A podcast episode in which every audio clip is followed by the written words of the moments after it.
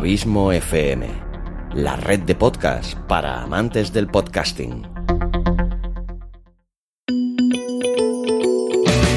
¿Te gustaría conocer a algunos de los podcasters más prestigiosos? ¿Quieres saber cómo lo han hecho ellos para llevar sus podcasts a lo más alto? ¿Te gustaría saber con qué equipo graban? ¿O sus técnicas de edición, distribución y monetización?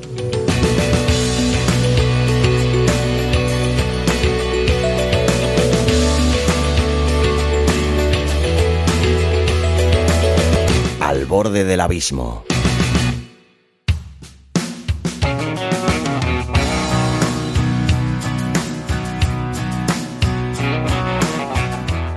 Hola a todos, soy Xavi Villanueva y os doy la bienvenida a este nuevo capítulo de Al borde del abismo, la sección del podcast Podcasting para principiantes, donde os intento traer a los podcasters, bloggers y emprendedores digitales que considero más influyentes o interesantes.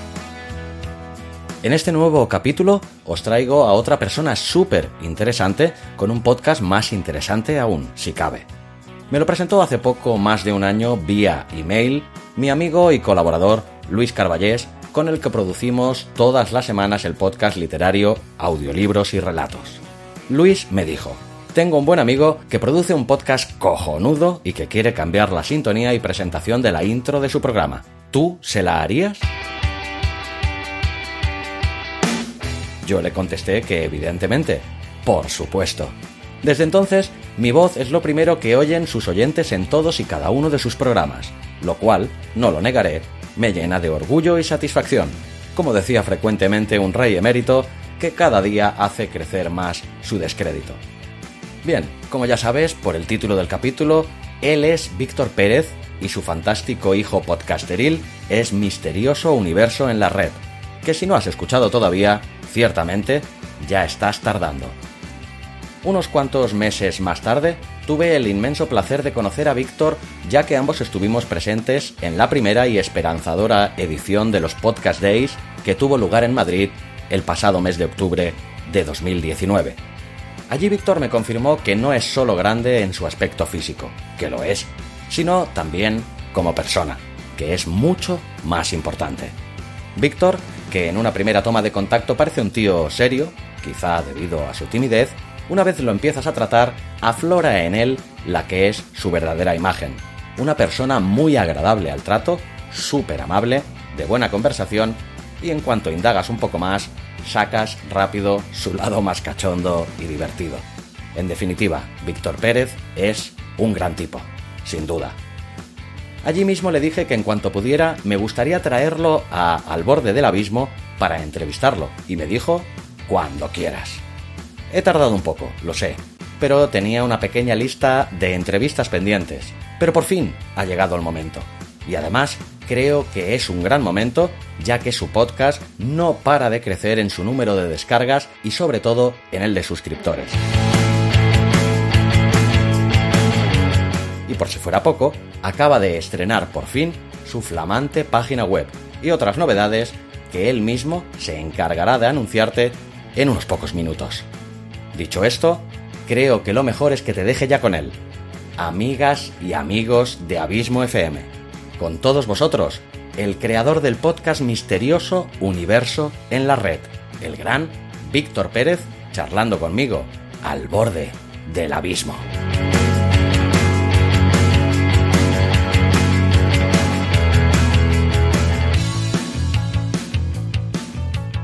Pues bien amigos de Podcasting para principiantes, hoy como os acabo de decir en esta breve introducción tengo un grandísimo placer que es el de traeros a Víctor Pérez a charlar conmigo un ratito al borde del abismo. Muchas gracias por acceder a charlar conmigo, Víctor, y bienvenido al programa.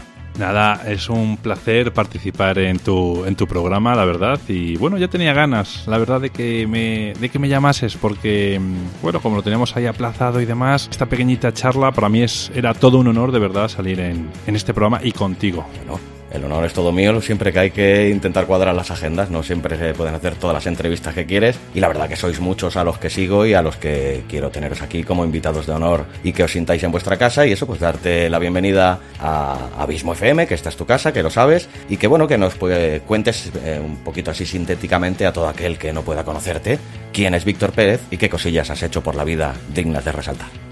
Bueno, pues eh, bueno, pues mira, yo llevo aproximadamente dos años desde que me, me, introducí en este mundo que engancha muchísimo, que es el radiofónico. Y bueno, con gente como, como tú y algunos más amigos que tenemos en común, bueno, pues he ido un poco eh, subiendo, aprendiendo, sobre todo, porque esto mm, no paras nunca de aprender. Estás continuamente aprendiendo cada día una cosa nueva, la verdad. Y la mayoría no somos ni técnicos de sonido, ni tampoco hemos estudiado carrera de periodismo, ni nada, sino que a base de, darnos contra la pared tenemos que ir aprendiendo, ¿no? Bueno, pues yo hago un podcast de, misterio, de divulgación, de, historia, de civilizaciones antiguas, de... ¿Por qué no? A veces también tocamos un poco el fenómeno ovni, pero siempre intentamos tocar todos estos tipos de temas desde el punto de, vista de la coherencia, ¿vale? No hablamos de cosas que, vamos, que son dignas de una película, ¿no? De ciencia ficción y, si alguna vez llegamos eh, a hablar algo de eso, eh, avisamos que todo esto es supuestamente, es relativamente o es según tal persona dijo y demás, con el fin de no intentar engañar a nuestra, a nuestra audiencia para que sean, sean ellos mismos los que saquen sus propias eh, conclusiones, desde luego. También hablamos de noticias, eso se encarga un colaborador mío, se llama Javier, se encarga de traer noticias de tecnología, del espacio, de también de conspiraciones, de documentos desclasificados, bueno, todo esto que nos gusta a los frikis del misterio, ¿no? Como nos llaman. Y luego, bueno, pues también tenemos a otra colaboradora que se llama Kela y ella nos trae siempre ciertos lugares donde la tragedia quedó, dejó marcada, ¿no? Por algún asesinato, eh, algunos suicidios o, bueno, pues sencillamente tiene alguna historia entrañable que, debe de contar. Son lugares marcados por la historia, realmente lo que ella nos trae. Mm, basándose en el Urbex, como quien dice. Ya. Pero me parece perfecto, Víctor, todo lo que me has dicho, pero bueno, esto lo quería yo reservar un poquito para más adelante, que es lo que es tu hijo podcasteril, ¿no? Que es Misterioso Universo en la Red. Pero ahora, me, aunque sea así en cuatro trazos gruesos, eh, que, nos expliques quién eres tú, quién es Víctor Pérez, porque yo sé que, tú eres de los míos, que te gusta más hablar de, lo que haces que realmente de quién eres. Pero bueno, danos el gustazo de hoy que estamos aquí entre amigos, que nos expliques un poquito quién hay detrás de ese micro de Misterioso Universo en la Red. Tienes razón, es verdad, tenía que haber empezado por X. Bueno, pues realmente mi desempeño, mis funciones laborales de una manera totalmente distinta, ¿no? Yo soy mecánico de, coches, enfoqué en ello mis estudios, la verdad. Os costará quizás eh, seguir un poco la pista, ¿no? De mi, de mi trayectoria, quien me quiera buscar por internet, porque no es que procure aposta no dejar rastros en internet, ¿vale? Pero como las redes sociales para mí es algo que han pasado inadvertidas, pues, eh, o sea, claro, no, no he dejado marcado en Internet muchas cosas de mi vida. Puedo corroborarlo perfectamente porque a la hora de preparar esta entrevista, que a mí me gusta hacerlo bastante concienciadamente, cuesta mucho encontrar algo sobre ti, ¿eh? Mucho, mucho. ¿Sabes qué pasa? Que mira, no sé si te acordarás tú que, así, más o menos tú y yo somos más o menos de la misma, de la misma época, ¿no? ¿Aquella plataforma 20 te llega a sonar a ti? Sí, no la llegué a utilizar, pero soy de oída, sí. Bueno, pues esa es la, la, plataforma de redes sociales, ¿no? Que había en auge cuando yo, pues eso, tendría 17, 18, 20 añitos más o menos. Y bueno, pues esa es la única realmente que he utilizado. Entonces, bueno, por suerte, esa plataforma ya no existe, ha sido borrado todo, o en teoría está todo borrado. Y claro, pues ya desde entonces no he vuelto a utilizar ni una sola plataforma de redes sociales hasta hoy, hasta hace dos años, que me vi obligado por el programa porque hoy en día no hay otra manera de llegar al público si no es de esa manera. Y la verdad que, que poco más así que te pueda contar. A ver, bueno, pues tengo la suerte de tener dos, dos niños que son una pasada, la verdad y también una mujer que me aguanta muchas tonterías con respecto a esto del podcast. ella no le gusta mucho, pero sí me, sí me ayuda, la verdad, a que este, este pequeño sueño, afición, o como la gente lo quiera llamar, para mí es un sueño una, más que una afición quizás, bueno, me ayuda a que, se, a que la pueda llevar a cabo, porque ella es verdad que se carga muchas veces, cuando yo necesito grabar, carga ya con el peso de la familia para hacerme echarme una mano, la verdad, y oye, siempre le estaré eternamente agradecido de que ella eh, al fin y al cabo, aunque no es directamente la que me ayuda en el programa, sí me lo hace indirectamente y casi se lo valoro más. Sí, también es una ayuda indirecta, ¿no? Pero que también sirve de ayuda. Siempre, siempre. Al final es un apoyo, como tú bien dices. No es un apoyo indirecto, pero es un apoyo clave, sin lugar a dudas. por descontado. Es muy necesario, desde luego, siempre el apoyo de la gente que tenemos cerca y sobre todo, pues de la gente que convive con nosotros en el día a día y tiene que aguantar o soportar, entrecomilladamente, nuestra pasión, ¿no? Así es, y más como he comentado, sobre todo cuando su, su campo, ¿no? ya sea laboral o sus aficiones personales, no tienen absolutamente nada que ver con lo que tú haces. Ya, claro. Pues Víctor, eh, eh, a la hora de prepararme la entrevista esta, como te digo, encontré muy poquita cosa por internet y digo, vamos a tirar de amigos comunes a ver qué... Y hay un amigo común que cuando le pregunté por ti, eh, te definió con estas bonitas palabras. Te puedo contar que Víctor Pérez es probablemente uno de los tíos más humildes que he conocido y dispuesto siempre a echar una mano. ¿Puedes adivinar quién ha dicho estas bonitas palabras de ti? Pues el único amigo más o menos yo creo, dos o tres únicos amigos que tenemos en común y me descarto por uno literalmente, por Luis Carballés. Ni más ni menos que el gran Luis Carballés, sí, sí, la verdad que sí. ¿Te ves reflejado en esas palabras? A ver, mm, depende, o sea, yo sí me considero humilde, lo que pasa que sabes qué pasa que muchas veces uno se ve de una manera a como realmente le ven los demás, ¿no? O sea, sería quizás eh, un poco egoísta pensar por mi parte decir que es verdad que soy humilde o soy de las personas más humildes, ¿no? Porque, como te he dicho, muchas veces, por desgracia, no tenemos la costumbre de mirarnos nuestro propio ombligo. Entonces, bueno, yo sí te puedo decir que es verdad que ayudo a todo el que puedo, siempre, eso siempre lo haré em, en la medida de mis posibilidades y si no puedo hoy lo haré mañana. ¿Por qué? Porque a mí me gustaría, la verdad, que a mí me echasen una mano, sinceramente. Vamos, creo que es que es lo que tendríamos que hacer todos, la verdad. Nos iría mejor realmente la vida al ser humano si fuésemos todos un poco humildes, tuviésemos un toque humilde y pensásemos más quizás en los demás antes que en uno mismo, ¿no? Depende en qué situaciones, pero por norma general debemos de pensar quizás más en el bien general que no en uno mismo. Pienso. Sí, sí, sí. Pues y ciertamente eh, yo me veo total y absolutamente reflejado en esas palabras porque me las tomo como mías también. Y de hecho nosotros nos conocimos pues precisamente por mediación de Luis Carballés hace ya un año, año y pico, precisamente en una colaboración de la que con muchísimo orgullo pues sigo siendo la voz de la intro de tu fantástico podcast, ¿no? Y espero que por muchos años, ¿eh? Hombre, por mí. Mientras me sigas pagando lo mismo que me pagas por los derechos de... pues... entonces cuenta con ello, no te preocupes. Claro que sí, hombre. Entonces, pues de por vida ya, cuenta con ello. Vale, perfecto. Pues sí, como bien has dicho, eh, solo tuve que comentar sobre Luis y me dijo, encantado está la Xavi de participar y hacerte esa intro. Escucha, y te aseguro que es una pedazo de intro que a todo el mundo le encanta, porque supiste darle el tono, desde luego, a esa intro. También no esperaba menos de un profesional como tú. Y encima, la canción acompañaba, ¿eh? A como tú lo contabas. O sea, que fue, esa intro es clave y a todo el mundo le invita a escuchar el programa. yo desde luego la hice con muchísimo cariño y sí, me siento orgulloso del trabajo hecho y que, de que siga estando ahí y cada día escuchado por más y más gente, ¿eh? porque desde luego, por lo que voy sabiendo y siempre estoy informado de lo que hacen mis amigos, veo que tu podcast no para de crecer. La verdad es que sí, es que eh, yo fíjate que tenía mis dudas, ¿no? Porque últimamente, en pleno confinamiento, como quien dice, quizás mm, febrero, enero, febrero más bien, empezó un poquito a decaer las escuchas en algunas plataformas, ¿no? Y yo dije, jolín, ¿qué estoy haciendo mal? Eh, a lo mejor estoy sobresaturando el mercado, eh, porque empecé también a emitir a diario, o sea, perdón, a diario semanalmente, antes emitíamos quincenalmente. También me empecé a, quizás obsesionar, aunque no sea la palabra adecuada, pero bueno, a preocuparme más bien, porque a lo mejor el contenido no era el que gustaba, o se hacía monótono el programa, pero yo sin embargo, un dato que a mí me gustó mucho, porque fue quizás determinante,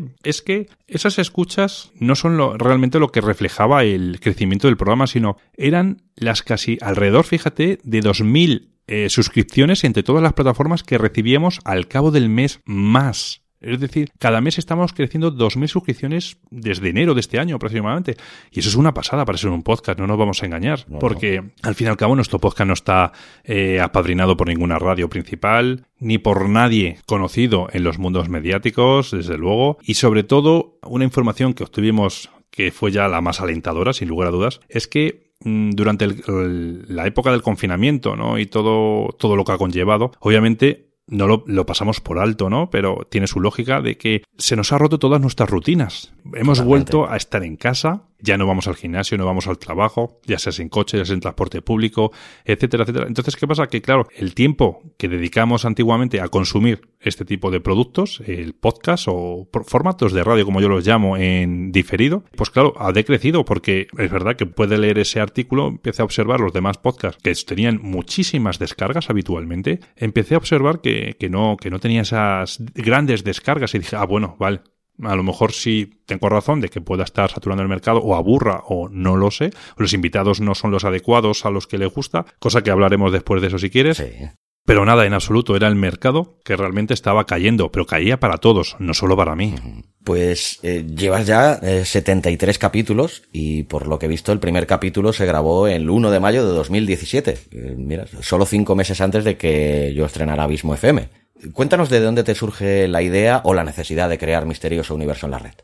Pues mira, em, mi idea me, surgió, fíjate qué cosa más curiosa, de un grupo de amiguetes que nos juntamos. Uno de ellos eh, tenía el programa o el podcast de los mitos de Gayfop. Me empezó a enganchar y me, me, bueno, hice de colaborador suyo durante un programa, porque, bueno, chico, pues como bien sabes esto, tenemos que coordinarlo un poco, ¿no? Con nuestras vidas personales y laborales. Y bueno, cuesta un poquito, la verdad, a veces. Entonces, ¿qué pasa? Que mm, me, despertó ese gusanillo, porque yo siempre quería arrancar este tipo de proyecto de alguna manera, ¿no? Y me dijo, va, venga, pues hacemos así de esta manera, a través de Evox eh, empezamos a iniciar este pequeño proyecto y demás. Se cayó y yo dije, pues escucha, me gustó solamente esa pequeña intervención que hice con él y dije, venga, vamos a liarnos la manta a la cabeza, porque la verdad, Evox quizás mm, no sea una de las plataformas a nivel profesional, por lo menos bajo mi punto de vista, cuidado, pero sí para aquellos emprendedores que quieren empezar eh, un proyecto y si, y si les gusta y empiezan a ir a mayor envergadura, obviamente, pues eh, quizás deban de plantearse otras plataformas, ¿no? Pero a día de hoy, o como, vamos, como, como he recibido eh, consejos de gente como tú, como, como Luis, de créate tu propia, propia página web, aloja allí, que vas, es más profesional, y es verdad, porque te fijas, y la mayoría de podcasters tienen su WordPress, su plataforma de, de web, eh, servidores privados, etcétera, etcétera, y es verdad que yo siempre he confiado en las plataformas de podcast, ¿no? Bueno, pues eh, empecé a iniciar ese proyecto y fíjate que al principio empecé a grabar con mi, con mi móvil, con la grabadora de mi móvil, y súper nervioso, súper nervioso y todo guionizado, todo súper leyendo siempre. Además, quien quiera escuchar mis primeros programas lo va a notar a la primera. Es decir, me pillan mucho con los, eh, mm, pues... Cuesta, cuesta quitarse esas coletillas, ¿eh, Víctor? Muchísimo. Y sobre todo, ¿sabes qué es? Me ha ayudado mucho, sobre todo desde el principio hasta el final, a mi miedo escénico a hablar en público. ¿Sabes? Me ha ayudado mucho y a volver a retomar esa, esa vieja costumbre que yo tenía de leer libros. Porque hubo una temporada que yo, temporada 8 o 10 años perfectamente, que no toqué un solo libro. Y a raíz de este programa me he obligado y me ha venido genial a volver a retomar esa lectura de libros y a volver a desarrollar y entrenar la mente para poder prestar atención a lo que estoy leyendo y que no me aburra y me entresueño, que lleva su tiempo también. Y tanto, sí, sí. Pues, ¿cómo se te ocurrió el nombre o de dónde proviene el misterioso universo en la red?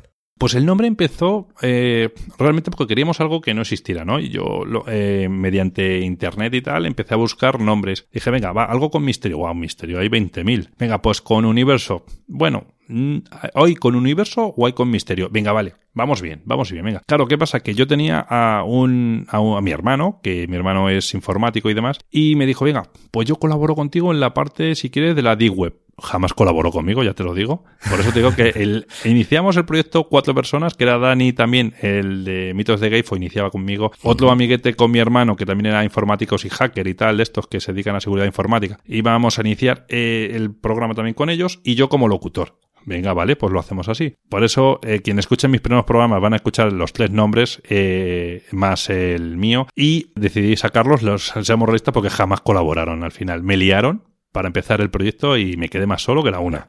Así que por eso iba lo de la web, por ellos directamente, por, el por la DIG web. Digo, ah, venga, vale, pues vamos a ver esto, porque claro, íbamos a enfocarlo mucho a temas de conspiración y demás de la DIG web. Y pues ya está, digo, pues vamos a decir a la gente que es un, un universo misterioso de. Porque universo misterioso no podíamos usar porque ya estaba usado bueno, Misterios Universo en la red y tal, por eso. Al final, le seguí sacando un poco de lógica, aunque aparté a estos hackers, em, porque sencillamente muchas de las fuentes que utilizamos hoy en día eh, son a través de, de la web. Es decir, Wikipedia, eh, nos metemos en la D-Web para conseguir ciertos libros que son imposibles en teoría de conseguir. Pues son no imposibles no porque estén prohibidos ni tontería de esta, sino porque son antiquísimos y si no pagas a un servidor que te cobra mucho dinero, aunque el libro está libre, eh, libre de derechos de autor, tienes que pagar una pasta por algunos libros súper antiguos, eh, bueno, pues en la D-Web los tienes gratis. Entonces, bueno, eh, utilizamos realmente mucho, mucha documentación a través de la web y por eso es por lo que al final se quedó oficialmente como Misterios Universo la red, porque al final nos basamos mucho en la red. Pues, sí.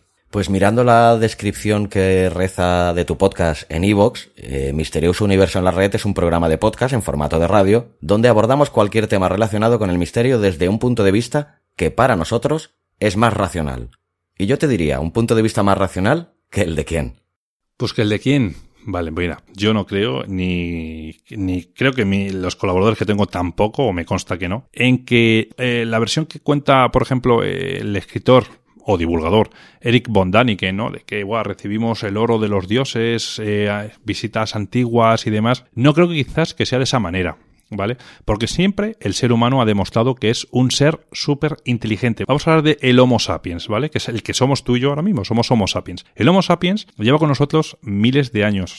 No es de hace 100, 200, mil años, no, no, lleva más. Entonces, vamos a ser realistas, el Homo sapiens no es tonto. El Homo sapiens es un ser súper desarrollado y capaz de hacer todo aquello que se proponga, ahora y hace 5.000 años. Es decir, ahora mismo vamos con nuestros barcos, ¿no? Eh, con, en medio del Océano Atlántico. Vale, para, si quiero ir, por ejemplo, a Mar del Plata, en Argentina, en la provincia de Buenos Aires, ¿cómo puedo, cómo puedo ir? Hoy en día un capitán de barco no te, se coge, se asoma por la escotilla y mira, ah, pues mira, ahí está la constelación de Orión, ahí está el carro, ahí está eh, la constelación Sagitario, pues tenemos que ir por allí. No, mentira. Hoy en día es un GPS el que le dice continuamente por aquí, en línea recta, no te compliques la vida. Y ya está, le dice exactamente dónde está. ¿Qué pasa? Eso antiguamente no existía y antiguamente te estoy diciendo hace a lo mejor 300 años o, incluso más, menos todavía, 100 años a lo mejor. No existía el sistema de GPS obviamente que tenemos hoy en día por los satélites y demás. Bueno, ¿cómo se guiaban al final? Pues a través de la carta estelar. O sea, ellos necesitaban el cielo para poder guiarse. Y eso también pasaba hace 5.000 años. Ellos necesitaban, tenían la necesidad realmente de saber en qué estación del año se encontraban. ¿Por qué? Porque eh, debían de saber cuándo iba a pasar una manada del de, animal del que ellos sobrevivían. Necesitaban saber cuándo tenían que cultivar un fruto, porque mm. había frutos de verano, de otoño, de invierno y de primavera. Entonces ellos tenían esa necesidad y no eran más tontos que nosotros. Ellos sabían perfectamente en qué eh, estación se encontraban o cuándo iban a entrar la siguiente, cuándo iba a pasar esa manada, como te he dicho, o por ejemplo, también eso conocían las fases de la luna, por ejemplo, y sabían distinguir perfectamente un planeta de una estrella. O sea, eso no te quepa la menor duda. Un planeta, lo que es un planeta de verdad, lo que reúne las condiciones como planeta. Ellos tenían esa particularidad perfectamente porque observaban su entorno, ellos sabían ver y leer y entender el espacio y todo lo que aquello les rodeaba. Nosotros con la tecnología nos hemos vuelto tontos. Exactamente, sí, sí. Yo iba a apuntar a apuntalar precisamente por ese, en ese sentido, pero te más adelantado, sí, sí. Yo creo que las tecnologías nos han hecho más tontos todavía, desde luego. Efectivamente. Entonces, el punto racional, después de esta explicación que te he dado, bueno, pues te expongo. Goblekite. Goblekite es un asentamiento ¿no? que hay allí. Bueno, no se sabe realmente qué es un asentamiento, si es un templo, no, no lo saben con, total convencimiento de qué es, ¿vale? Bueno, pero eso está ahí, esa estructura está ahí y sin lugar a dudas está poniendo en entredicho la historia tal y como nos la han contado, porque recuerdo que Göbekli Tepe tiene cerca de 11.000 años, creo recordar, 11.500 años, y eso no puede estar ahí según la historia que nos han contado de la evolución humana. Cuidado. Estamos diciendo que esa estructura que encontramos ahí es un signo que representa que el ser humano cooperaba ¿vale? Esa vivía, o sea, como si fuese ya como una estructura eh, de una ciudad, ¿vale? Trabajaban unos con otros. Y eso no se ha demostrado, me parece que, y me voy a equivocar, ¿eh? Pero cerca de dos, tres milenios menos, o sea, no sé si el año, hablamos en el año 6000, 7000, 8000, no sé las fechas hasta ahora mismo, ¿vale? Pero ¿qué pasa? Que hasta entonces no se habían encontrado ningún indicio de que el ser humano vivía así de esa manera. Y Göbekli está datado de hace 11, 12 mil años, como te digo, y no hay indicios que puedan demostrar que eso ocurría. Entonces significa que la historia hay que volverla a reescribir. ¿Qué pasa? Mucha gente dice, Buah, eso es un templo y vinieron extraterrestres. No, perdona. Déjate de rollos, no han venido extraterrestres, ni han venido a historiar, nada. El tema es que, bueno, somos humanos, nos equivocamos muchas veces y no pasa nada por volver a reescribir la historia. Se ha encontrado una cosa nueva, pues chicos, vamos a estudiarlo y vamos a volver a plantearnos la historia de otro punto de vista o de otra manera quizás. Eso para mí es lo racional. Lo irracional es, como te he dicho, que han venido divinidades, dioses de otros planetas, etcétera, etcétera, y han venido y nos han ayudado a hacer ese tipo de estructuras. Por eso es por lo que el ser humano ha evolucionado de esta manera. No vamos, si quieres, a las culturas que hay en, América en general, ¿no? O sea, todo el mundo dice, no, eso es eh, Viracocha. Viracocha era un extraterrestre que vino, nos ayudó, nos enseñó el poder de la arquitectura y demás. Chicos, ¿Qué pasa? Que no, o sea, no somos capaces, de verdad. Tiene que venir de verdad un Dios a enseñarnos. No, no, o sea, el ser humano es curioso y está demostrado que todo ser vivo, quitando obviamente las plantas, ¿no? Todo ser vivo como un mono, un tal, son, son todos, o sea, lo vemos desde las crías que son todos súper, súper curiosos y aprenden porque lo necesitan. Y nosotros también somos un animal. Al fin y al cabo nos guste, somos un animal. Y tenemos y aprendemos. Eso es para mí el punto de vista racional. Lo racional es inventarme teorías para justificar. No.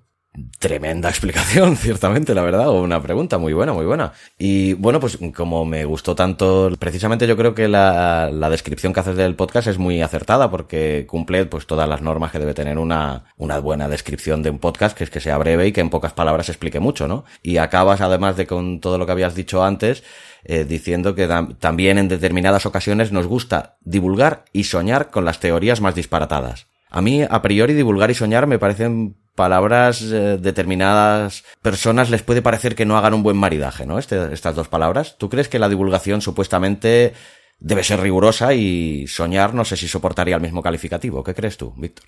Bueno, pues eh, al final divulgar, la palabra divulgar es al final contar algo, ¿no? Eh, un profesor divulga. En una clase al final divulga, enseña, ¿no? Desde su propio punto de vista. Es decir, porque si hablamos del teorema de Pitágoras, el teorema de Pitágoras es el que es.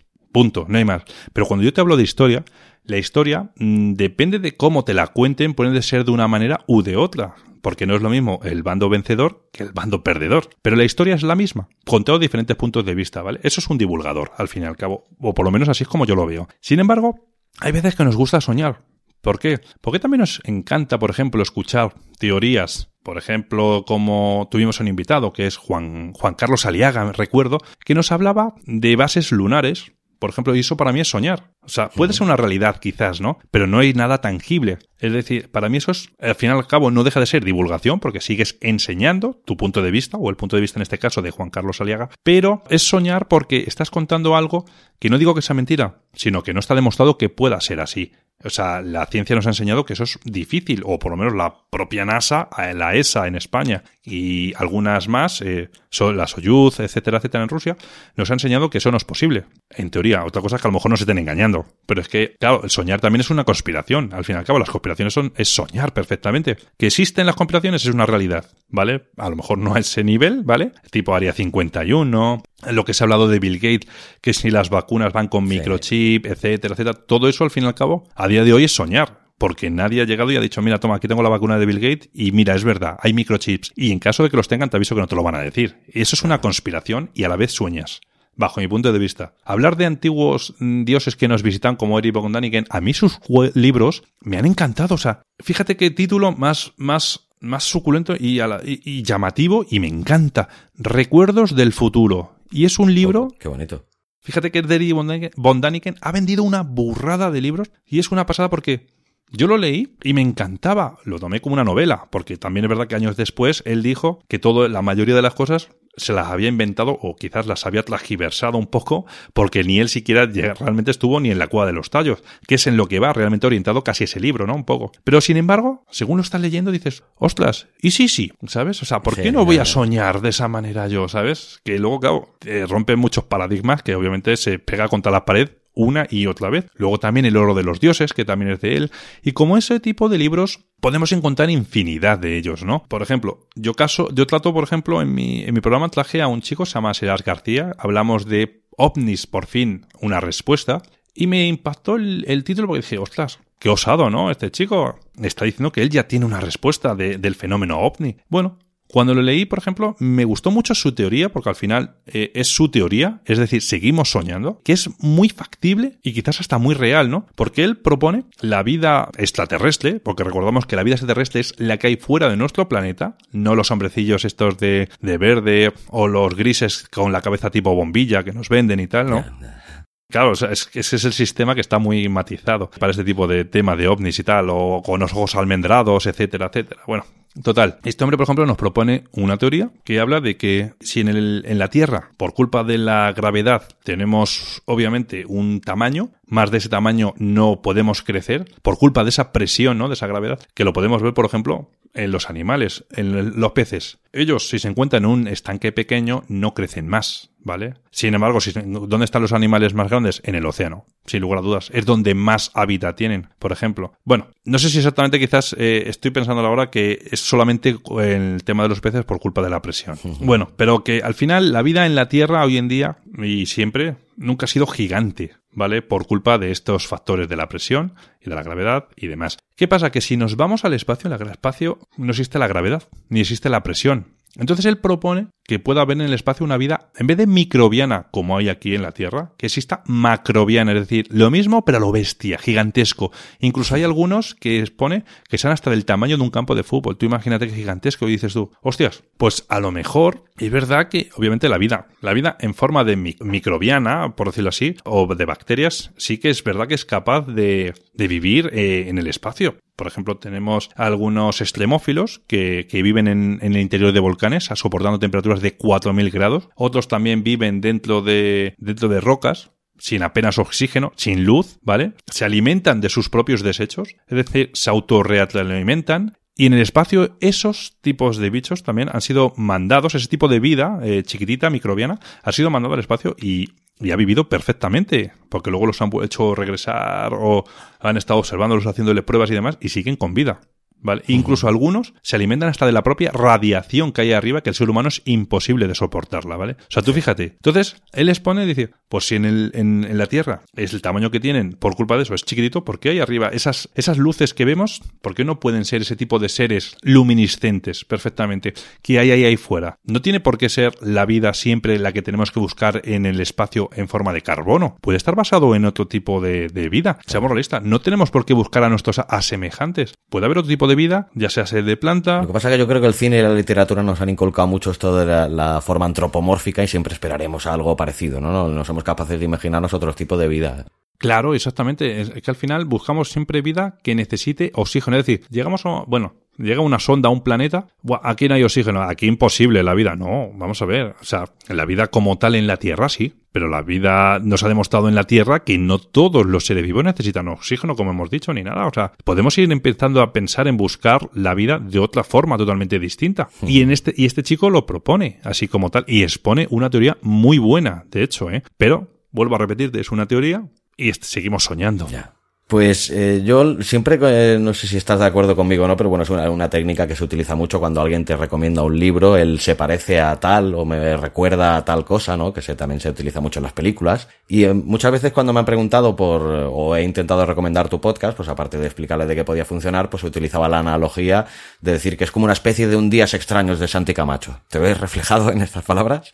Pues quizás sí, Sí, porque al final Santiago Camacho eh, para mí es un crack de la comunicación, tanto audiovisual como radiofónicamente hablando, ¿no? Y la verdad es que al principio, en los primeros programas, no. Según vi, fui evolucionando, empecé a ver que un tanto sí. ¿Por qué? Porque al final la estructura era parecida. No exactamente la misma, pero sí que es verdad que era muy parecida. Porque yo hacía mi sección en la que hablaba solo, yo traía después a un invitado, que normalmente intentaba que hubiera escrito algún tipo de libro o tuviese algún tipo de trabajo, de blog, más que nada para que estuviese un poco eh, refutado, ¿no? Lo que él contaba y tal, que él por lo menos creía en ello, no que era un cualquiera que me contaba en la calle y se ponía a, hablar del tema. Luego también traía, eh, ponía a Javier, para contarnos sus historias, misterio, las noticias, perdón, del misterio, y luego Aquela con esos lugares con historia con Urbex y demás, ¿no? Vale. Es verdad que sin quererlo, y a lo mejor es el subconsciente el que me llevó a hacer ese tipo de, de, estructura en el programa, me di cuenta de que era muy similar al de Santiago Camacho, como tú bien has dicho, el de Días Extraños. Empieza él hablando, él después trae un invitado,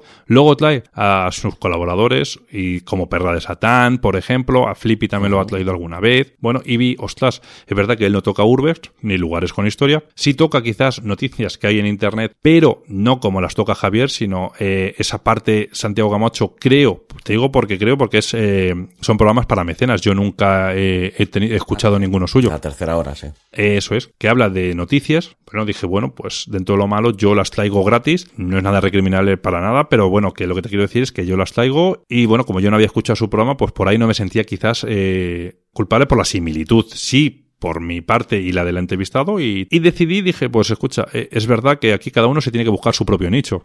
Él estaba antes, él se lo lleva y ya está. Entonces decidí cambiar un poco la estructura y a partir de enero de este año, enero-febrero, de este año, del 2020, decidí cambiar la estructura más que nada, pues porque a lo mejor a Santiago Camacho no le molesta, ¿no? Pero bueno, estoy seguro que no, porque eh, le he coincidido con él alguna vez en Madrid y nunca me ha recriminado nada. Pero que sí que es verdad que, bueno, que cada uno tiene que buscar un poco su, su lugar, su nicho, su originalidad y no parecer un plagio de otro, como tú bien has dicho, que sí que es verdad que con el tiempo tuve sensación, porque aparte de ti lo he escuchado de alguien más. Y bueno, decidí cambiar la estructura y desde entonces es, traigo a un invitado, pero alargo mucho más en vez de limitarme a, una, a unos 30, 40 minutos de entrevista, pues alargo un poco más, a una hora, hora y pico. Eh, Javier aumentó sus noticias y Kel aumentó sus noticias. Entonces, eh, bueno, dividimos un poco más el trabajo, saqué mi sección, por decirlo así, del programa, la cual te aseguro que me costaba también mucho, mucho trabajo poder conseguir esa información, porque como te he dicho, eh, aunamos nuestra, nuestra vida laboral, o sea, nuestra vida personal realmente con nuestras aficiones, con la laboral y demás, y no nos da tiempo. Y bueno, y gracias también a ese pequeño mm, cambio estratégico, pude cambiar el formato de cada 15 días a uno por semana, intentándome cada vez distanciar más del formato de DEX, como bien has dicho. Pero bueno, yo en todo momento siempre te lo he dicho como algo a, a, halagar, ¿no? Como una crítica, ¿no? Que siempre está bien sentar unas bases. Además, bueno, que entras ya en, en, un formato que tampoco no vas a inventar nada y que te recuerde a alguien no quiere decir evidentemente que sea un plagio, sino simplemente pues puede ser un programa simplemente muy similar o incluso que, que haya un respeto con una especie de homenaje, pero nunca plagio, ¿no?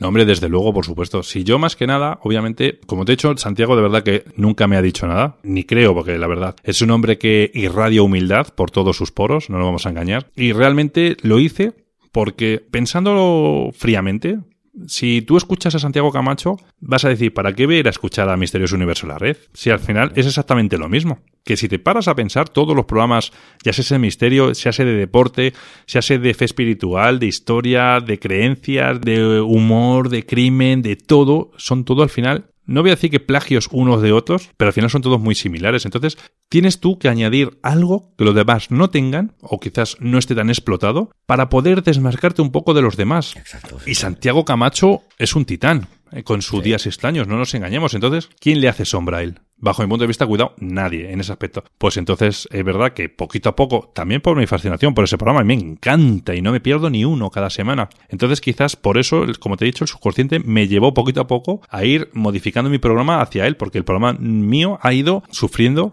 muchas variantes. Empecé con noticias, después seguí trayendo temas, mezclaba temas y noticias. Hablo temas, es que cojo un tema y lo desarrollo durante 15, 20, 30 minutos, que es justo lo que hace Santiago Camacho al principio de todos sus programas. De ahí delegué ya en, en Javier, trayendo en las noticias, y yo me empecé a preocupar solamente del tema que traía, y poquito a poco incluía aquella, empecé también a incluir entrevistas, y poquito a poco, pues bueno, pues hemos ido haciendo ahí un popurrí hasta que ahora tenemos este formato. No lo sé, el futuro, qué formato vamos a ir desarrollando. Espero que sigamos igual, porque el formato funciona, tiene muy buena acogida, no nos vamos a engañar. Y la verdad, pues eso, pues es que al fin y al cabo es, como te he dicho, es para hacer nuestro propio nicho y que sean otros los que nos imitan a nosotros, no nosotros los que imitimos a otro. No por nada, sino por amor propio. Claro que sí. Muy bonitas palabras, Víctor, esas. Pues ya, que estás en esto precisamente, que nos has estructurado un poquito pues el contenido de cada uno de los capítulos de Misterioso Universo en la red, pues explícale ahora a todo aquel que llegue, bueno, y a todo aquel que llegue, ¿no? Simplemente aquel que incluso los que ya llevamos tiempo contigo, pues siempre son, es bonito saber eh, las interioridades, ¿no? De los podcasts, el making of propio de Misterioso Universo en la red. Cuéntanos un poquito cómo es el proceso de creación de un capítulo normal, desde que los, la génesis, que piensas la idea, el tema del que hablarás, el proceso de documentación, guionización, todo lo que se te ocurra. Cuéntanos. Bueno, pues mira, yo empiezo a devorar libros como un loco, desde luego. En cuanto la familia me deja, una vez que ya terminó el trabajo y demás, ¿no? Bueno, pues escojo un tema, me empiezo a informar un montón, a leer, eh, como te he dicho, el libro, a empezar, fíjate, en la tablet me voy apuntando las preguntas que me van surgiendo, eh, en sucio, luego ya, una vez que las tengo, ah, es verdad, me tenía que preguntar esto. Y me la empiezo a desarrollar en ordenador. Llega un momento que dices, madre mía, si parezco un escritor, porque lo que era una pregunta muy sencilla, has hecho ahí prácticamente un libro para hacer esa pregunta. Y la verdad que, que es bastante entretenido, ¿no? Porque, como dije, poquito a poco te da pereza leer libros, pero poquito a poco vas empezando a desarrollar quizás o entrenar el cerebro con esa habilidad de poder asimilar, aunque te estén hablando los de alrededor tuyo, y empiezas a desarrollar esa habilidad que dices, ¡hala! ¡Cómo mola! O sea, estoy empezando realmente, ¿no? A, aprender, a prestar atención a lo que estoy haciendo. Créeme que me costó, me costó mucho. Por, te voy a repetir que me tiré como 8 o 10 años sin tocar un solo libro. O sea, que imagínate lo atrofiado que tenía el cerebro, por lo menos esa parte del cerebro. Y la verdad que, que eso, que esa es mi parte como quien dice. Pero claro, ponte en contacto con la editorial, que también tienes que estar ahí mandándote email, por favor pásame el contacto de tal persona, váyate buscando otros libros en diferentes plataformas que por suerte, si no hoy están en formato físico, los puedes encontrar en digital, que recomiendo el digital, sinceramente, porque mm, ahorramos talar muchos árboles. Por eso yo, mi, vamos, mi tablet va conmigo a cualquier lado. O sea, me ahorro todo tipo de papel que voy a tirar cuando termino cada programa, como quien dice. Básicamente por eso, ¿eh? No por otra historia. Luego, bueno, pues eh, Javier se lía como loco a buscar un montón de noticias por internet y demás. Empieza a compilarlas, a desarrollar, enlazar unas con otras. Y bueno, pues intentamos grabar normalmente un programa por semana, a veces hasta dos, si se nos da muy bien para poder ir cogiendo un poquito carrerilla y poder em, luego disfrutar un poquito también eh, de nuestras vacaciones y demás, porque quien no hace este tipo de, de, de artimaña del podcast y todo este tipo de aficiones, no lo sabe, pero se vive con estrés, ¿eh? Porque no llegas a tiempo, madre mía, que me pilla la edición, que la edición lleva mucho trabajo, sí, muchísimo trabajo. Mucho, mucho, pero qué agradecido es, porque una vez que lo termina dices tú, eh, que esto lo parío yo, eh. Y qué bien me queda, la verdad, decir, o sea, para uno mismo, cuidado, a lo mejor llega el que te está escuchando y dice, pues, pues vaya, vaya caca de, edición que has hecho, no nos vamos a engañar. Pues oye, a mí me ha gustado, me ha costado mis tres horas hacer una edición de media hora o 40 minutos, me he tirado tres horas, porque siempre está, meto esta canción, no me gusta, meto esta otra, no me gusta, meto esta, esta parece que me gusta, pero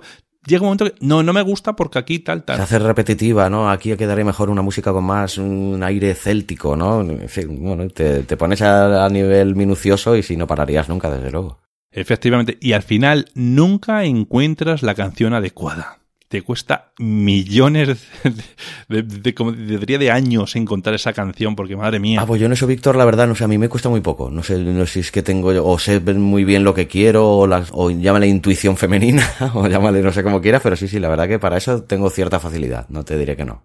Pues envidia sana que te tengo, te lo aseguro. Yo utilizo una, una librería de, de música, eh, Epidemic Sound es la que utilizo. Y ya te digo, empiezo a buscar, vale, eh, como dices tú, música celta, vale. Como música celta no me aparece, venga, pues vamos a buscar música del mundo. Vale, dentro del mundo empezamos a buscar música británica, por ejemplo, ¿no? Pues ya sabes que Gran Bretaña, la zona de Escocia y demás, es muy celta. Venga, vamos a ir eh, derivando por ahí. Porque cuidado, tenemos que buscar música libre de derechos de autor en algunos casos. Porque si no, pues yo, por ejemplo, subo mis programas a YouTube, me pueden dar un bofetón por usar música que no tengo derechos de explotación ni nada. Porque un error que cometemos muchas veces es que pensamos, ah, buah, yo utilizo una canción con derecho de autor, si yo no voy a monetizar nunca. Nunca nunca sabes realmente dónde te va a llevar todo esto. Entonces, tienes que cuidar mucho desde el principio, obviamente, depende de tu, eh, obviamente de tu trayectoria, ¿no? Pero tienes que cuidar mucho todo tipo de detalles, porque todo tu trabajo que te ha costado años sacar adelante, te lo pueden tirar de un solo golpe al suelo y no te levantas. ¿eh? Sí, pero bueno, por no desanimar al que esté poco informado, también es cierto de que hay muchísimas licencias Creative Commons y licencias libres de autor, que hay muchísima música, bibliotecas y bibliotecas enteras en la que también pues puedes encontrar estas opciones, pues eso gratuitamente.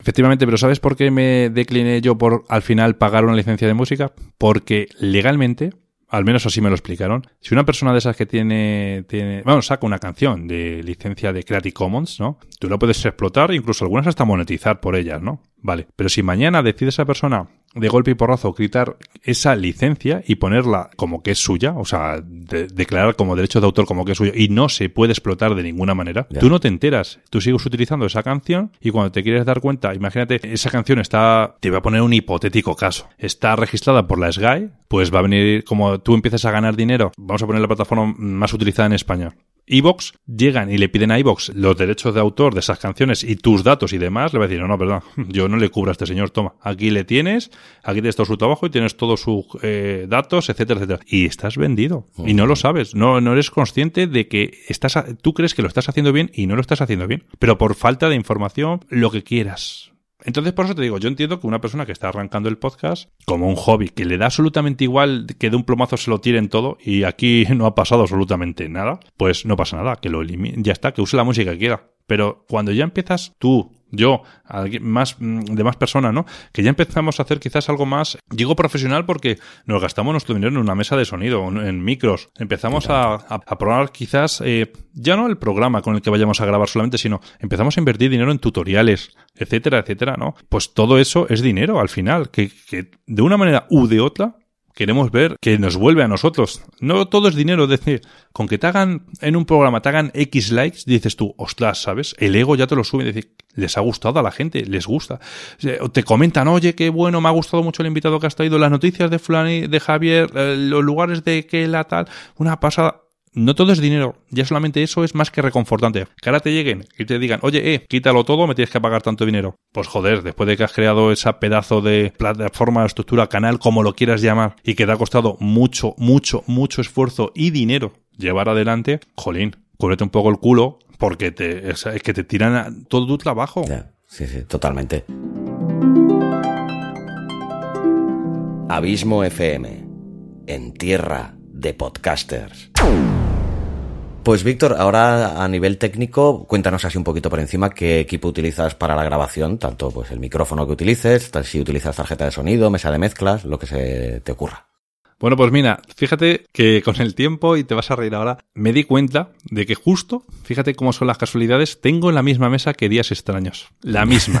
la Yamaha, ¿no? La Yamaha G06, sí señor. Que la tienen muchos podcasters, cuidado. Pero bueno, qué casualidad, ¿me entiendes lo que te digo? Al final. Bueno, pues esta, ¿sabes quién? Me la recomendó un amiguete mío que se llama Oscar Blázquez, que es también un colaborador del programa, que él, él es arqueólogo e historiador y de los buenos, de verdad, de los buenos, como te he dicho, de los racionales, de los que te cuentan las cosas como son. Y lo que lo que no tiene explicación, pues pues no la tiene, no me la invento. Por eso te digo el tema del punto racional que hemos hablado hace unos minutillos. Él me dijo, mira, si quieres pasar ya del, de grabar con el móvil a empezar a grabar ya algo profesional, píllate esta mesa. Porque si el día de mañana te vas a, a crear un canal de YouTube, a hacer directos o lo que sea, te va a venir de fábula. Bueno, pues oye, al final son mesas caras. Da una calidad muy buena, pero son mesas caras. Me lo pensé mucho, invertir, no invertir en ella. Venga, tomé la decisión, que es lo que hemos hablado antes, y venga, pues a invertir dinero en él, que es cuando realmente hay un salto, un salto en calidad cualitativo.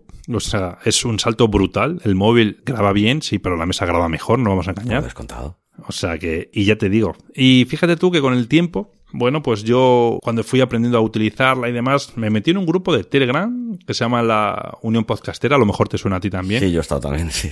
Bueno, pues en ese grupo, fíjate que me preguntaron, oye, ¿qué mesa tienes? Pues mira, tengo una Yamaha AG06. Hostia, la misma que Santiago Camacho. Tío, venga, hombre. En serio, de verdad. Lo que me faltaba ya. Ya te digo. Y dijo, pues ya está, ala, venga. Esa no la puedo cambiar. O sea, esa, se queda en casa ya. Así que bueno, y muy contento, la verdad. Me costó un poquito quizás aprenderla, porque como he dicho, yo partía desde cero. No tenía ni idea ni quién me enseñase a utilizarla. Entonces, bueno, pues me costó, a pesar de ser súper simple y súper sencilla, ¿eh? Cuando te das cuenta de tocar alguna de estas más profesionales, te da, madre mía, eso es un mundo, la verdad. Y ahí ya sí que te digo que hay que ser un poco técnico. Bueno, esa por la parte de la mesa. Por la parte del micrófono, tengo un, un AKG, un D7, tengo un D5 y un D7. Empecé con un D5, actualmente tengo un D7, con el que te estoy hablando ahora mismo y el que utilizo normalmente. Y la verdad que no puedo estar más contento de haber elegido un micrófono dinámico. Porque, mira, un micrófono de condensador da una calidad, una calidad muy buena y sobre todo una calidez en la voz. Y más sobre todo para los hombres, ¿no? Que tenemos voz más grave y demás. Pero sin embargo da un dolor de cabeza eliminar muchos ruidos molestos de ellos. No nos vamos a engañar. Y fíjate tú que por azar me dio por coger un dinámico y escucha, estoy encantado con los dinámicos. No compro yo hasta que, vamos, el día de mañana a lo mejor eh, saco dinero con esto eh, como para poder tener mi propio estudio y poder acondicionarlo, insonorizarlo y demás para poder tener quizás uno de condensador. Pero si no, larga vida a los dinámicos, sin lugar a dudas. y bueno, pues ahora pasando al, al, hardware, pues que nos explicaras un poquito también el equipo con el que editas tus podcasts y qué aplicación utilizas. Y bueno, si te quieres lanzar ya al ruedo y contar algún consejillo básico sobre edición a todo aquel que esté empezando en este mundillo, pues siempre será bien recibido.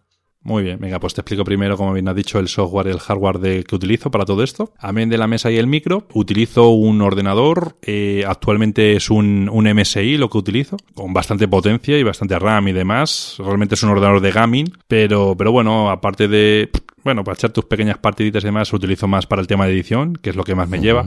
Y la verdad que el programa con el que utilizo para hacer todo esto es el, Adobe Audition. La verdad yo estoy encantado con él. Sé que tú controlas el Audacity, lo controlas de una manera magistral. De hecho, me dejas, me dejas eh, alucinado, de verdad, las obras de arte que consigues sacar con ese programa. Gracias, hombre. No, no, en serio, en serio, eh. me parece magnífico. Y me has enseñado, gracias a ti, a que ese programa es, una, es un programa muy potente, el Audacity. Problema, no me he cambiado ese programa porque la curva de aprendizaje con Audition la, me ha costado mucho, la tengo muy aprendida y cambiar ahora mismo al otro sería retroceder. Pero Audition tiene una cuota de, de, pago mensual, ¿no? Si no estoy mal informado. 24,19 me cuesta al mes. Así que por eso te digo que al final todo esto es pasta, ¿sabes? o sea, actualmente alojamos en Spreaker, de Spreaker lo distribuimos a las demás plataformas, Spreaker ya sabes que no es gratis. Sí, también. Ya tenemos página web, la cual ya te pasaré también por fin. Eso también vale un dinero, como tú bien sabes. También, pues eso, eh, Audition, la licencia de música. Al final, entre pitos y flautas, para darse una idea, pues tenemos un gasto mensual de 60 euros al mes. Que con sumo gusto lo pagas, cuidado. Sí, faltaría más, pero bueno, que sí, evidentemente puedes conseguir alguna manera de al menos recuperarlo, si no en su totalidad, pues en una parte, pues siempre es de agradecer, claro está. Efectivamente, pero yo siempre sabes que defenderé la idea de que lo que nosotros hacemos, tú y yo, y me desvío un pelín del tema, pero volvemos a recuperar otra vez. Tanto. Es que siempre he defendido que el oyente de podcast tiene que ser exactamente como el de la radio. Es decir, lo tiene que encontrar totalmente gratuito. Porque yo no pago por escuchar un programa de radio, que es pueden ser muy buenos o muy malos, da igual, pero yo no pago un duro, ¿sabes? ¿Cómo se nutren con la publicidad? Y yo creo que nosotros los podcasters deberíamos de tomar esa misma decisión. ¿Por qué? Porque las personas están acostumbradas a no pagar por un producto de esa manera que sí que lo pagamos al final de otra forma. Nos enseña YouTube con anuncios que nos implantan, ¿no? Mientras vemos ese vídeo que tanto nos gusta, ese canal, lo que sea. En el podcast pasa exactamente lo mismo, o debería, ¿no? Eh, más bien, y creo que es la manera un poco de que nuestros oyentes nos pagan de esa forma, tragándose esos anuncios que nosotros le metemos cuñas publicitarias y demás, eh, a cambio obviamente de un contenido gratuito. Porque para mí, para mí, cuidado, y esto es una opinión personal, el mecenazgo con respecto a darte a cambio unos capítulos exclusivos, para mí es un error, porque se pierde muchas más ganancias por ese método que por el método de la publicidad. Vuelvo a repetirte, cuando las grandes plataformas utilizan el método de monetización, grandes plataformas, plataformas importantes a nivel mundial, no a nivel de un país, nada más. Sí, sí, sí. Utilizan ese método, es por algo, ¿eh? Hay que pensárselo, la verdad.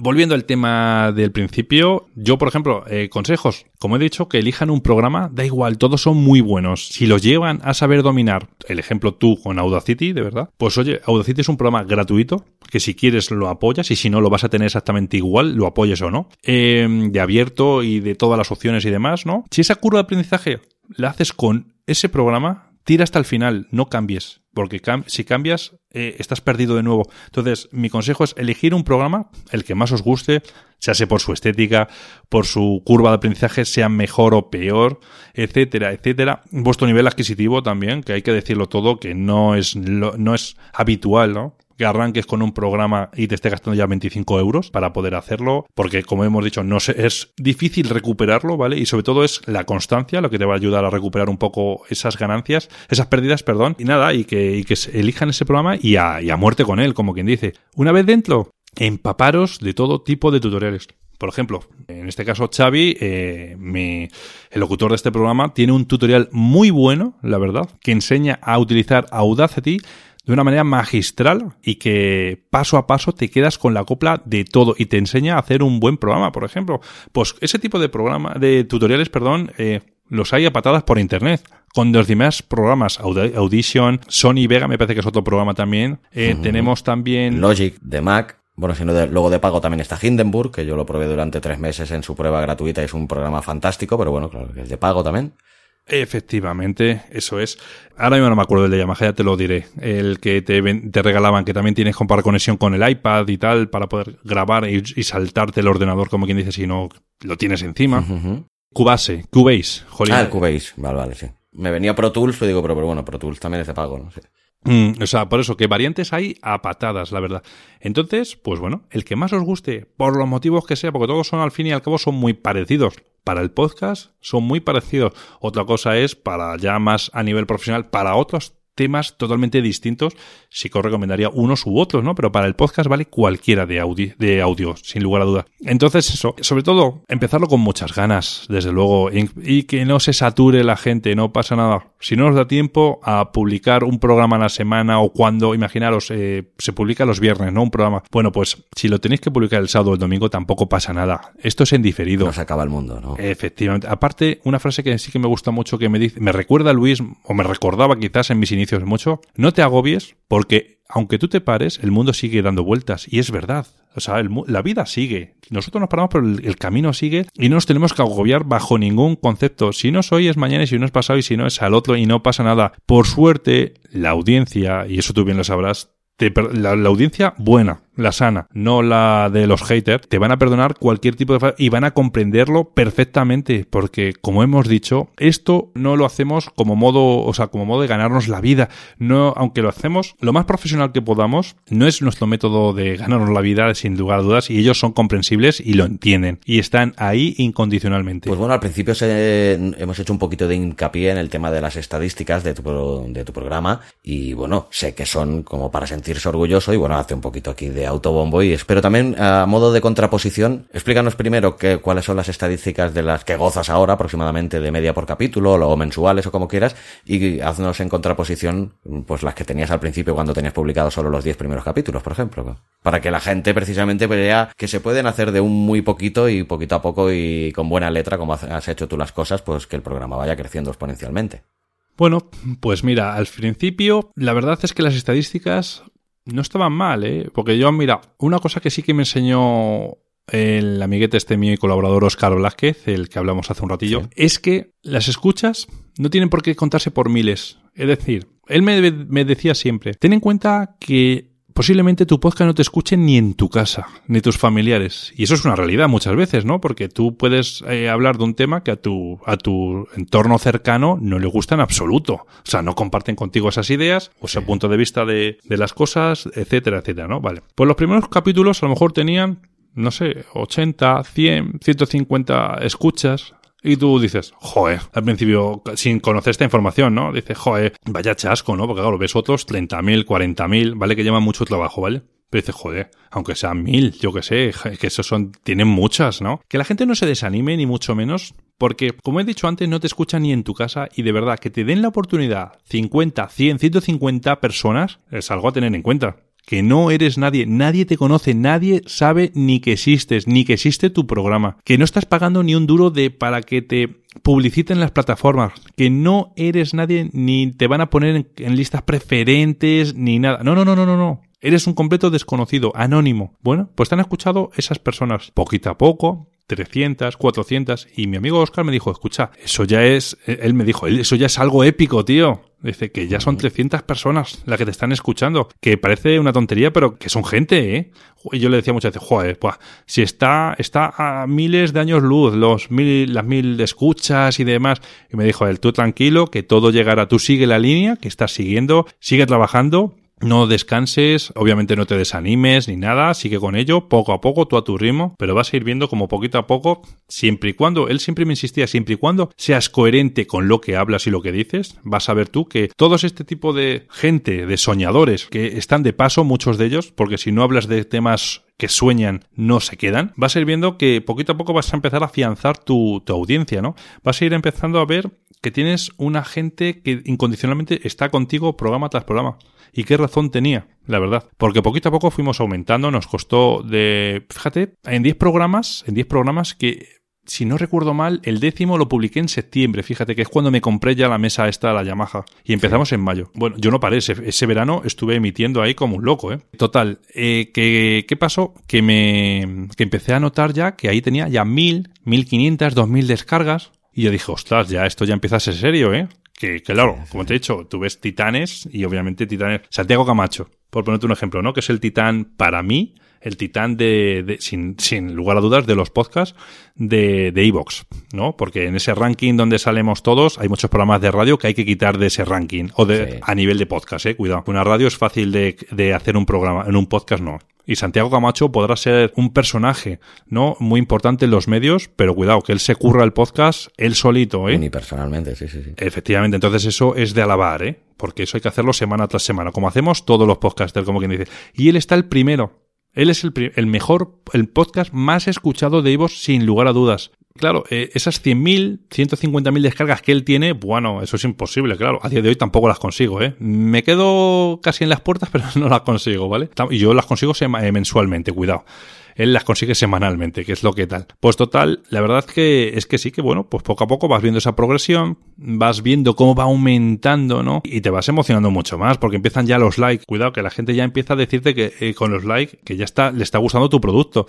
Porque parece una tontería, pero ostras, cómo cuesta arrancar un like, ¿eh? Y ya un comentario bueno, claro, positivo, ni te cuento. Una barbaridad. sí. Malo, los que tú quieras, claro. Que cuesta de arrancarlos, cuesta muchísimo. Yo, por suerte, todavía no he, no he probado el- la, la angustia o el mal rollo de tener que escuchar un mal comentario a alguna de mi trabajo, pero bueno, siempre he tenido la suerte de que han sido cosas muy positivas y si era algo negativo era algo en el aspecto constructivo, ¿no? De que falta alguna corrección de alguna palabra o alguna cosa, pero nada, nada del otro mundo. Pero sí, por la verdad que es precisamente un tipo de gente que por mí, si no estuvieran no, no se les echaría de menos.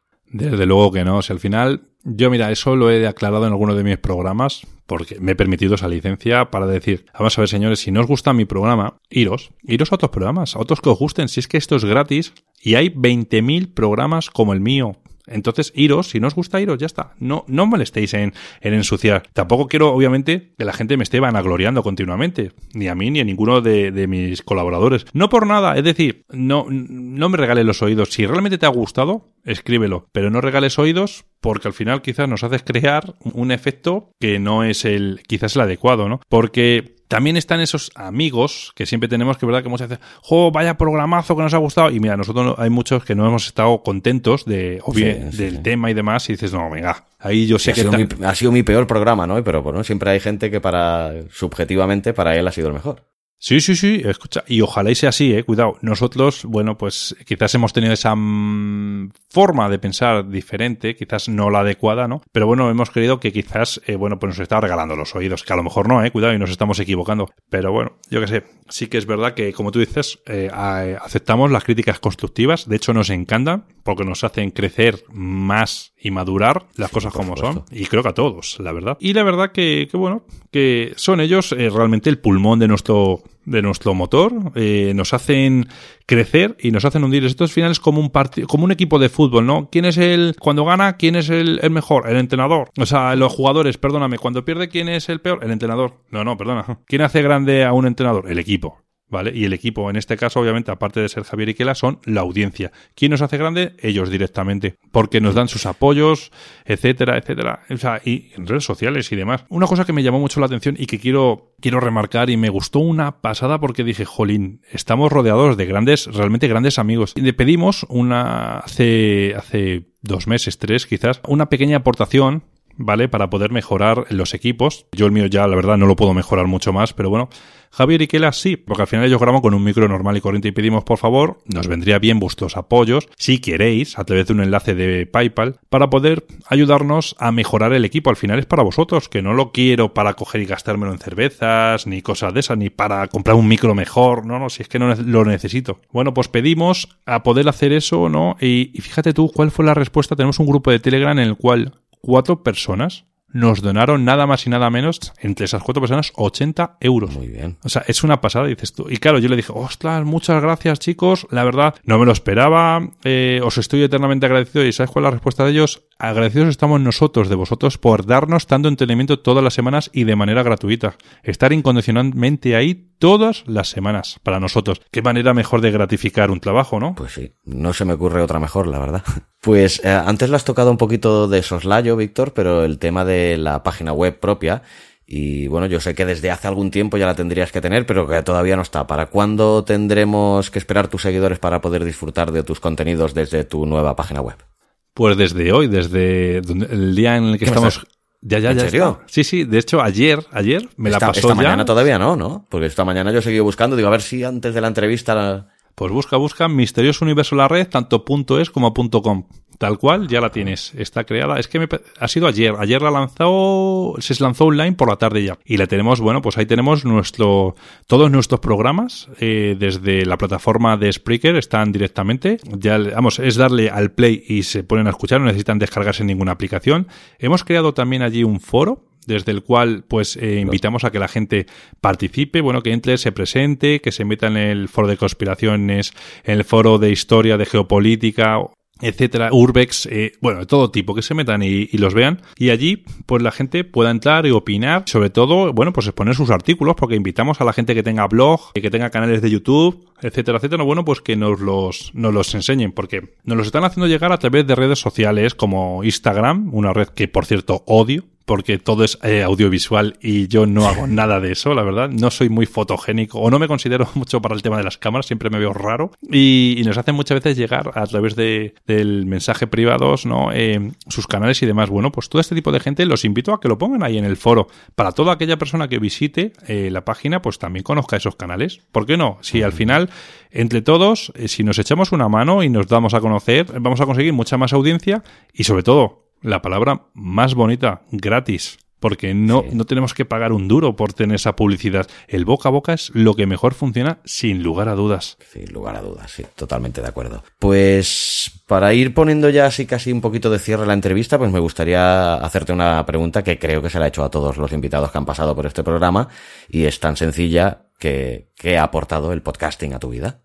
Pues el podcasting a mi vida, ¿qué ha aportado? Bueno, pues ha aportado más conocimientos, desde luego, sin lugar a dudas, de todo tipo, ¿vale? Tanto lo que leo como lo que aprendo. Pero lo que más, lo que más me ha aportado, fíjate, han sido amigos. He hecho muchísimos, muchísimos amigos que me he ido encontrando a lo largo del camino. Muchos autores a los que yo he entrevistado me sigo whatsappeando, nos llamamos, eh, nos contamos, oye, mira, voy a sacar este libro, o lo voy a presentar en este sitio. No, no desvelo sitios ni nombres porque no sé si a lo mejor ellos van a querer, ¿vale? Eh, porque algunos todavía están por salir. Entonces, bueno, pues he entablado amistad con esta gente porque fíjate tú que antes de empezar yo todo esto, siempre pensé, Buah, por ejemplo, ¿no? Hemos hablado hoy de Santiago Camacho. Santiago Camacho, digo, va, ese pasa olímpicamente de mí. Bueno, ¿te puedes creer que en las redes sociales le seguí y él automáticamente me siguió? Y sabes que mm, si tú miras su cuenta, no siguen a mucha gente. Tienen miles de personas a las que sigue, le siguen, perdóname, y él no sigue a tanta gente, sigue a un grupo muy reducido. Y dije, ostras, que a mí también me sigue. Y como te digo eso, te digo, a personajes muy conocidos mediáticamente, se hace de Cuarto Milenio, se hace de los periódicos, se hace en diferentes eh, libros que escriben y demás, pero muy, muy conocidos y me siguen, me hablan, me han dado sus teléfonos personales con los que hablamos y demás. Y decir, ostras, que estos titanes no son tan intocables como uno pensaba antes de meterse en este mundo. Entonces, bueno, pues te, te das cuenta de que eres una hormiga más en el hormiguero. No eres nada, como quien dice, es uno más que arrimas y que le dices, oye, mira, tengo un programa, un programa mm, de podcast que, bueno, que a lo mejor no lo conoces y tal, se llama tal, tal, Misterios Red, y me gustaría poder entrevistarte. Y su respuesta es, por supuesto, claro que sí.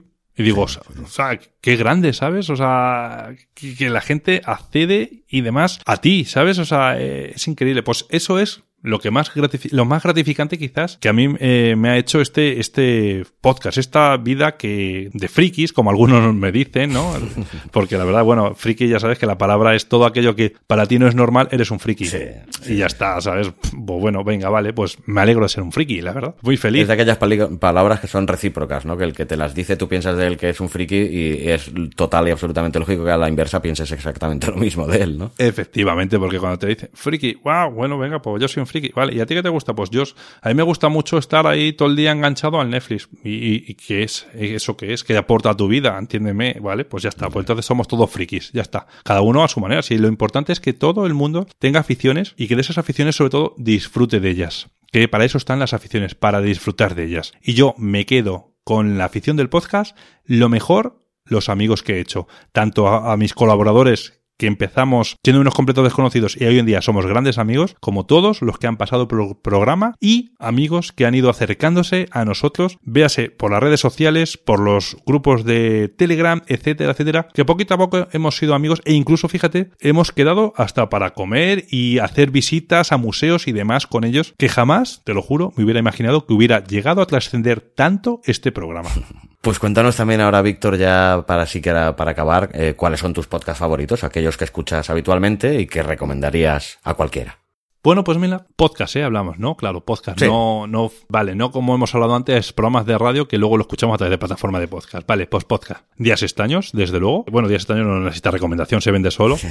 Eh, pues por ejemplo, uno de mis favoritos, en Terrores Nocturnos, los cuales también participan una vez al mes con nosotros, pero fue un gran descubrimiento eh, que, hice, la verdad, eh, al escuchar el primer podcast suyo, porque es muy bueno y es un podcast donde hablan de historias a nivel periodístico, ¿no? Porque ellas son periodistas, las chicas que lo llevan, y me encanta porque cuentan la historia de una manera que solamente ellas saben narrarlo. Otro podcast, a ver qué tal. Pues otro podcast, por ejemplo, puede ser El Centinela del Misterio, me gusta mucho, que lo conocerás. Eh, sí, sí, este sí.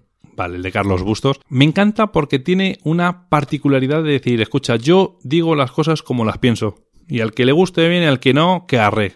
Y me gusta por su sinceridad, desde luego. Lo recomiendo. Y tiene temas muy, muy interesantes, ¿eh? sin lugar a dudas. Otro podcast así. Bueno, pues La Posada del Cuervo. La Posada del Cuervo es un programa que, un podcast, vemos que es, es un podcast eh, a día de hoy amigo, el cual bueno, pues estuve siempre a su lado, fíjate, desde sus inicios. Contactaron conmigo y desde sus inicios estuve echándoles una mano. Yo también llevaba ya un año y pico, más o menos ya. Y bueno, pues ellos confiaron en mí para asesorarlos y la verdad que han evolucionado de una manera impresionante y me encantan cada programa suyo. Eso sí, son programas, como he dicho antes, de fantasiosos y soñadores, ¿vale? Entonces, también es un formato que gusta mucho, de hecho, demasiado gusta. Entonces, bueno, pues si os gustan ese tipo de temas, adelante, os, eh, os va a encantar y hacen con una calidad suprema. También tienen buen, muy buenos medios, de muy buen hardware y muy buen software para grabar, y lo vais a notar desde el minuto uno. Y otro, por recomendarte un último más, quizás de mi, también de mi temática, Enigmas al descubierto, que a lo mejor también lo conoces. No, este no.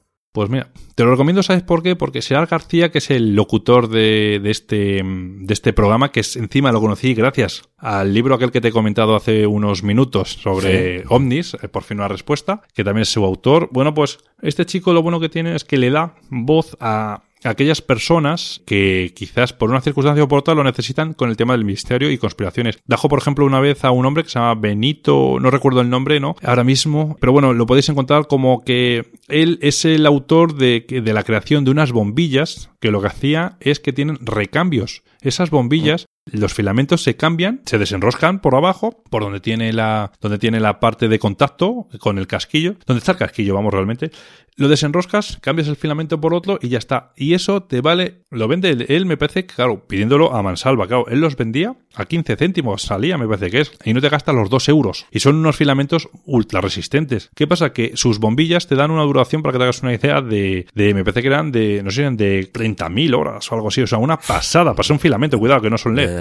Claro, él te está dando una durabilidad mayor, porque se hacen con materiales como los de antes, no los de ahora que se rompen prácticamente con mirarlos, y te lo vende a muy poco precio. Y sin obsolescencia programada, ¿no?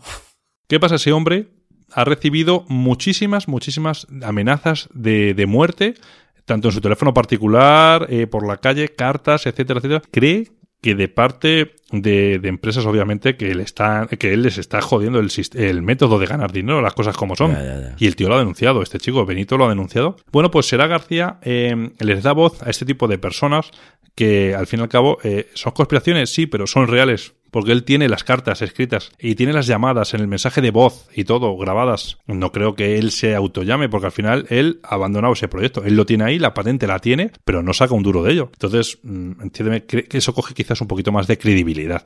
Pues ese tipo de temas vais a encontrar allí y a mí me vais a encontrar de vez en cuando también en ese programa que también mantenemos charlas donde, bueno, empezamos con un tema y lo vamos desarrollando hasta saber en qué acabamos, pero siempre hablando de temas del misterio. Pero ya te digo, pero nos pasamos las horas ahí, vamos, hablando de, de, un, de unas civilizaciones, de otras, y fantaseando, imaginando, ¿y si, ¿y si os imagináis que fuera tal? Ahí sí que es verdad que dejamos volar nuestra imaginación.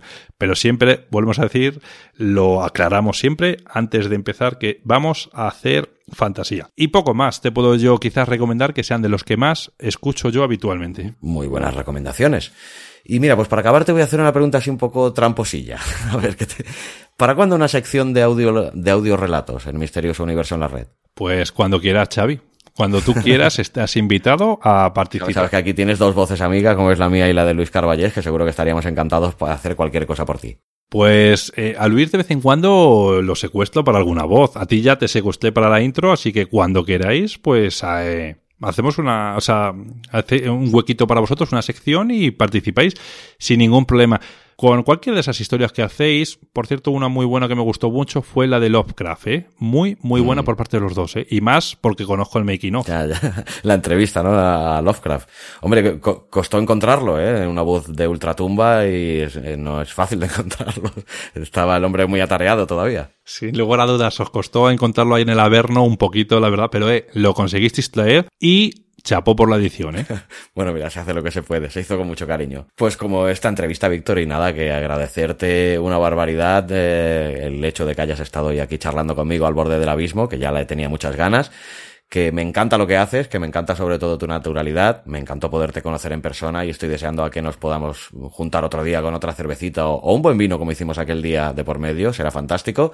Y nada, desearte que este éxito que te está trayendo y estas alegrías que te está trayendo Misterioso Universo en la red se vayan retroalimentando y multiplicando en el tiempo y desearte toda la suerte del mundo. Muchas gracias por haber estado hoy con nosotros, Víctor. Muchísimas gracias a ti por darme esa oportunidad y, bueno, cuando quieras, aquí estamos para lo que necesites. Xavi, muchas gracias. Fuerte abrazo y como me gusta a mí siempre despedir los programas, pues larga vida al podcasting.